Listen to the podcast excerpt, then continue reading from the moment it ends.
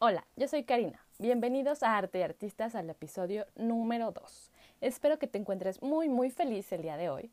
Yo estoy muy contenta porque vamos a hablar de la obra, The One, la obra que fue un parteaguas en el arte tradicional. Para comenzar después con una nueva era pictórica. Esta obra es Le Demoiselle de Avignon, o bien Las señoritas de Avignon ahondaremos en esta obra y la analizaremos profundamente para todos ustedes los amantes del arte. También veremos un poco de la historia de Picasso y su llegada a París. Recuerden, las preguntas y comentarios son bienvenidos, así como nuevos datos y aportaciones donde generemos esta comunidad cultural donde todos podamos aprender recíprocamente. Si no has escuchado los orígenes del cubismo, lo puedes escuchar en el episodio anterior para que veas los antecedentes históricos del cubismo. Así como pueden ver una versión más corta en el canal de YouTube de Arte y Artistas y las imágenes relacionadas en el Instagram, también de Arte y Artistas. Bueno, antes de empezar con el análisis de la obra de Señoritas de Aviñón, hablemos un poco de París y de Picasso. Ok, imagínate. París, la ciudad del amor, de la bohemia, de los cafés, de la fiesta y sobre todo del arte. Esta ciudad, desde a mediados del siglo XIX, ya comenzaba con grupos de artistas que querían un cambio en las artes, como en la pintura y la literatura. Surgieron aquí corrientes como los impresionistas, fauvistas, cubistas y más. Artistas como Delacroix, Pizarro, Cézanne, Toulouse-Lautrec, Matisse, Monet, Manet, Degas, Van Gogh, Gauguin, Modigliani, Rodin, Dalí, Picasso y hasta Diego Rivera, por mencionar algunos, todos estaban en este país, en Francia. En distintas épocas y tal vez en distintas ciudades, pero ahí. Además de pintores, también vivieron ahí poetas, escritores y críticos como Guillaume Apollinaire, Gertrude Stein, Albert Camus, Ernest Hemingway, Emile Sola y André Breton, y muchos más. Me fascina poder imaginar cómo todos eran conocidos y convivían pintores, poetas, escritores, críticos y mecenas compartiendo ideas y vida. Todo este ambiente se puede ver interpretado en una película que me encanta. E, esta película es Medianoche en París, con el actor Owen Wilson, Rachel McAdams, Marion Cotillard y Katie Bates, quien representa a Gertrude Stein. Esta sin duda es mi película favorita, porque retrata toda esta convivencia entre artistas, además que tiene un toque mágico, porque el protagonista, que es Owen Wilson, puede viajar en el tiempo y regresar a conocer a todos los escritores que admira. Y además, también puede conocer a algunos artistas de la época y hablar con ellos. ¿Te imaginas? Se les recomiendo muchísimo si son amantes de la literatura, del arte o de París. Ahora hablemos un poco de Pablo Picasso. Estamos en otoño en octubre de 1900. Picasso llega a vivir a Francia, a la ciudad de Montparnasse, con 19 años. Él ya era un pintor formado desde niño por su padre y en escuelas de arte académico. Cabe mencionar que pintaba excelente ya a esta edad y ya había realizado gran cantidad de obras. Aquí inició su camino y evolución como artista de vanguardia, donde como él escribió en algunas cartas a sus amigos, decía, aquí hay verdaderos maestros. En París se vio influenciado por pintores que comenzaban la revolución del impresionismo y otras corrientes. En algunas obras primeras podemos ver la influencia de Toulouse-Lautrec, Degas, Gauguin e incluso de Van Gogh. Picasso cambió de residencia a Barcelona para después volver a París en 1904 Y aquí también hablaremos un poco de Gertrude Stein, que llegó a París en 1903 junto con su hermano Leo, quienes compraban cuadros a pintores como Cézanne, Matisse y Picasso, que estaban muy baratos comparados con lo que cuestan ahora. Gertrude Stein hizo amistad con Picasso de 24 años y le encargó su retrato, que fue terminado en 1906, con lo que Picasso abandona su periodo azul. Y para mí este retrato es donde comienza su evolución hacia el cubismo, porque en el rostro de Gertrude Stein se nota una perspectiva un tanto parecida a la que usará después en la obra de Señoritas de Aviñón.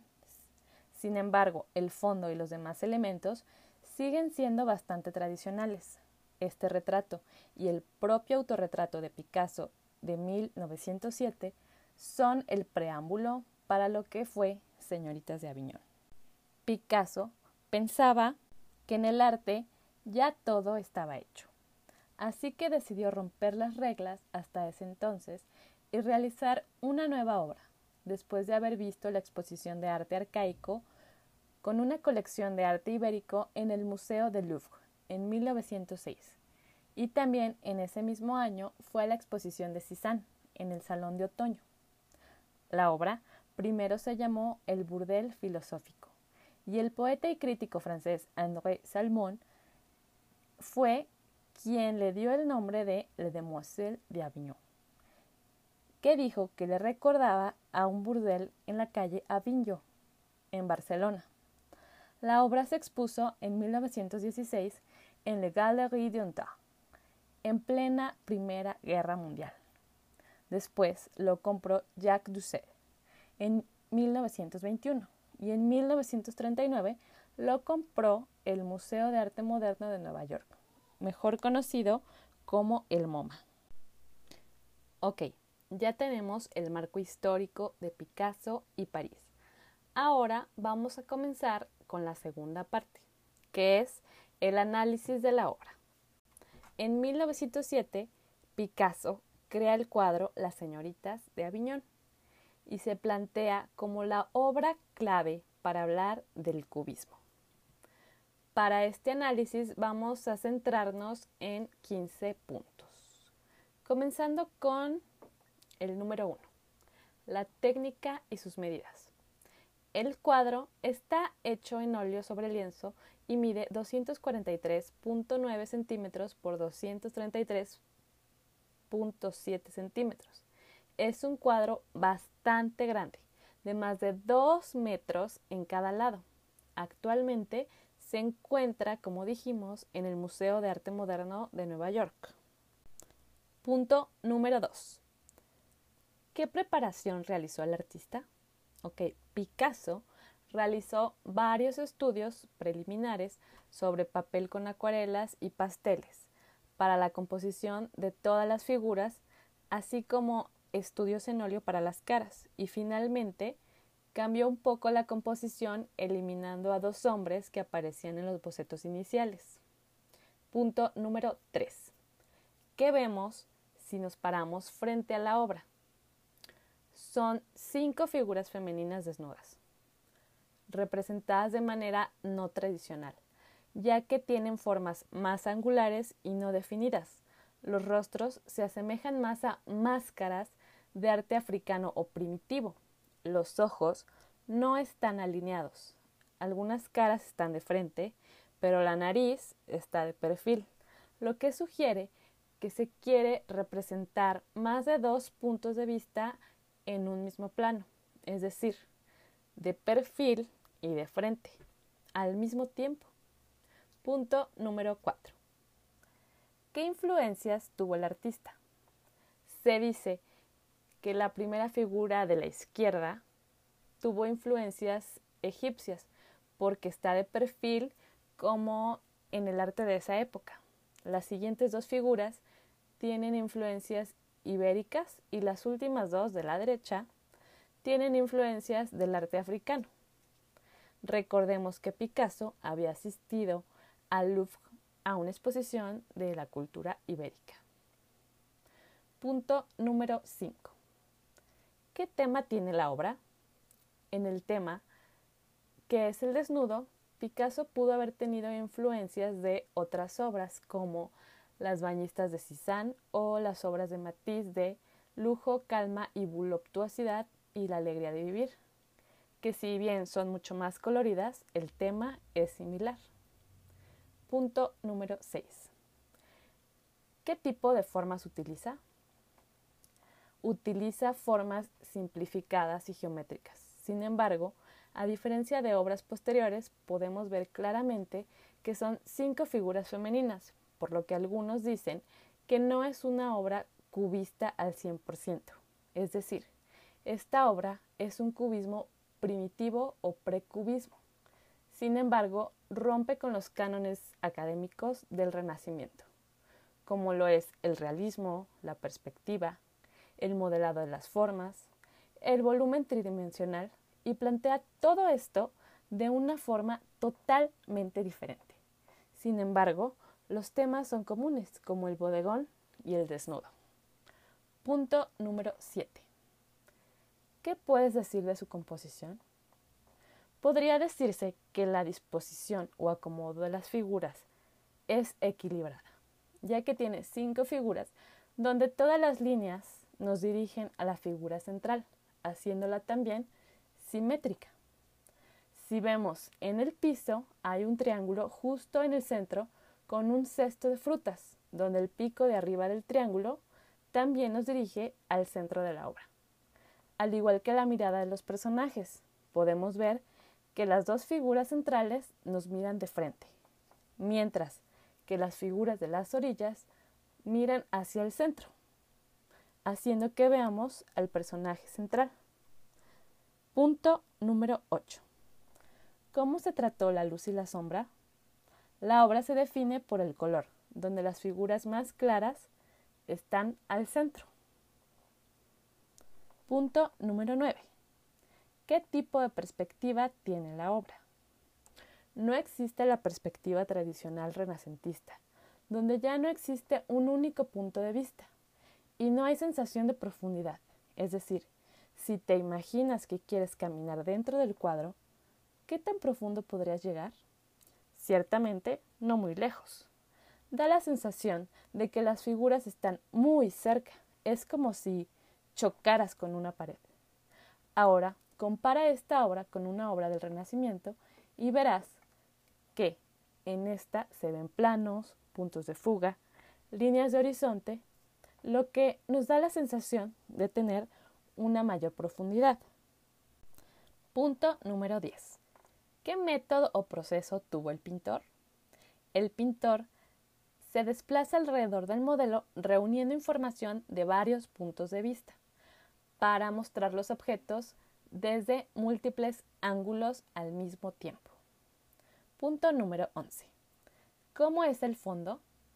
El fondo se acerca a las figuras, de modo que los planos son duros y puntiagudos, como si fueran vidrios rotos. Punto número 12. ¿Cómo es el color?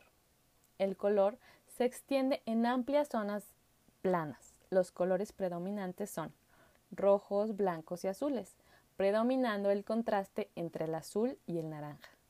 Podría verse la influencia de Matisse en cuanto al uso del color, eh, Picasso y Matisse ya se habían conocido e intercambiaban opiniones. Punto número 13. ¿Cómo es la línea? Existe un contraste en las figuras con líneas duras y angulosas, incluso delimitando las figuras. Punto número 14. ¿Cómo es el volumen de las formas? Las superficies se convierten en planos sólidos. No existe un modelado volumétrico de las figuras como tal. Y punto número 15. ¿Cómo es la pincelada? La pincelada no se aplica de forma meticulosa como en el Renacimiento, sino en zonas amplias de color plano. También agregaremos las opiniones que tuvo esta obra. La obra no recibió las mejores opiniones de los críticos y colegas en un inicio Matisse dijo, es la muerte de la pintura. ciertamente lo fue, ya que rompe con los cánones académicos de realismo y perspectiva, y nace un nuevo método de pintar, lo que se puede llamar cubismo primitivo. Picasso dijo que con esta obra pintó las cosas tal como las piensa y no como las ve. Recordemos que el cubismo no pretende que la obra sea fotográfica. Después de repasar la historia y análisis de la obra, pienso que rompió con las reglas establecidas del arte académico, en varios aspectos como mencionamos, en la perspectiva y en la forma, pero sin embargo en la temática y el color no tanto, ya que artistas como Matisse y Cézanne ya habían mostrado obras con estos temas y habían experimentado con el color unos años antes. Por lo que puedo decir que su mayor aportación fue romper con la profundidad y ver las cosas desde diferentes puntos de vista, recreando una nueva figura. Esto es más difícil que copiar una imagen idéntica, que recordemos, Picasso no quería hacerlo, aunque podía, ya que desde muy joven pintaba perfectamente con estilo académico. Esta obra influyó en otro pintor que, junto con Picasso, crearían el cubismo como tal. Este pintor fue George Braque, a quien veremos próximamente. Por hoy, concluimos con este episodio, que me encantó compartir con ustedes. Así que cuéntame, ¿qué te parece esta obra? Nos vemos en otro episodio para aprender más juntos, mis queridos amantes del arte. Hasta pronto.